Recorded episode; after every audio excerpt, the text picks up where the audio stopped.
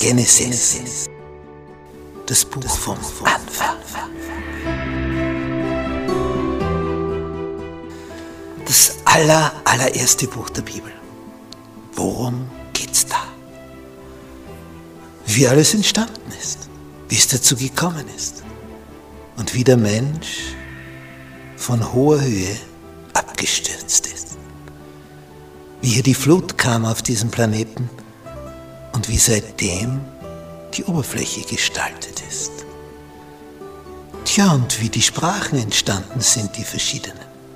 Wie die Menschen sich hier verteilt haben auf diesem Planeten.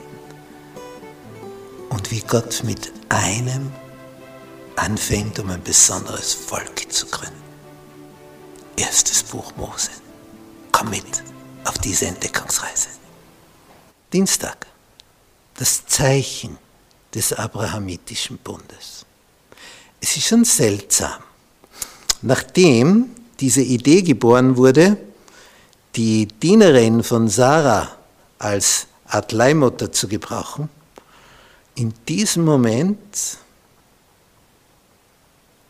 kommt danach diese Anordnung der Beschneidung. Das ist schon seltsam. Das kommt genau nach dieser Geschichte. Wird also etwas beschnitten, was in die falsche Richtung ging. Nun, das ist also hier in 1. Mose 17, als nun Abraham 99 Jahre alt war. Das ist also eine Zeit. 99. Da erschien ihm der Herr und sprach zu ihm, ich bin Gott, der Allmächtige, wandle vor mir und sei untadelig. Er stellt sich vor, wer er ist, der Herr des Universums, wandle vor mir. Und ich will meinen Bund schließen zwischen mir und dir und will dich über alle Maßen mehren. Ständig kommt das. Schau die Sterne an, so viele werden es sein. Es ist dein Same sein. Jetzt ist er 99. Ich will dich über alle Maßen mehren. Also wie viel Zeit hat Gott? Viel zu viel Zeit anscheinend für unsere Begriffe. Und da fiel Abraham auf sein Angesicht und Gott redete weiter mit ihm.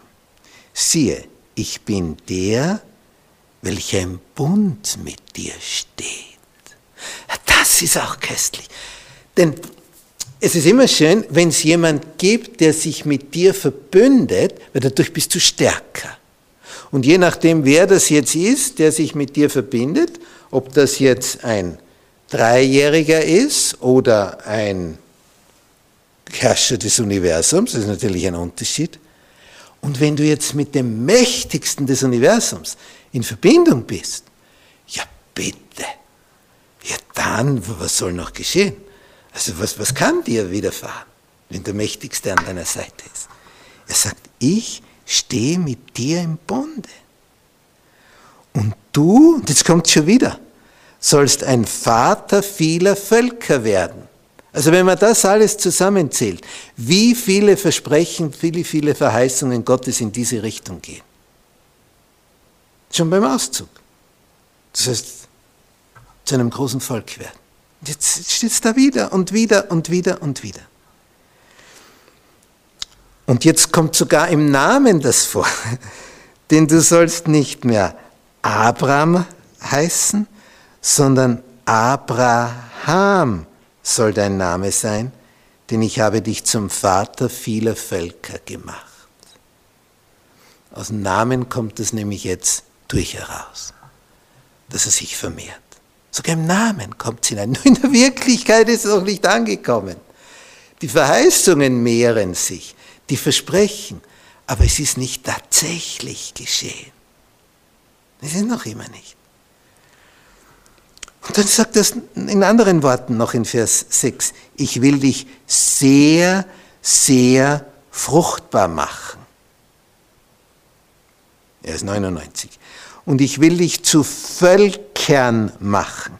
Auch Könige sollen von dir herkommen. Kannst noch mehr sagen? Und ich will meinen Bund aufrichten zwischen mir und dir und deinem Samen, nach dir, von Geschlecht zu Geschlecht. Wie, so lang, wie lang soll das anhalten? Als einen ewigen Bund, dein Gott zu sein und der deines Samens nach dir. Also sei ohne Sorge, das geht in die nächste Generation und in die nächste und in die nächste und übernächste. Ein ewiger Bund.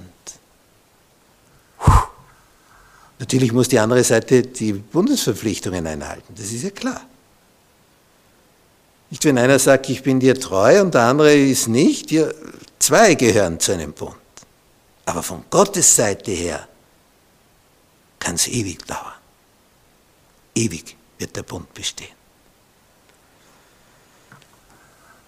Tja, und dann kommt noch was dazu. Und ich will dir und deinem Samen nach dir das Land zum ewigen Besitz geben, in dem du ein Fremdling bist.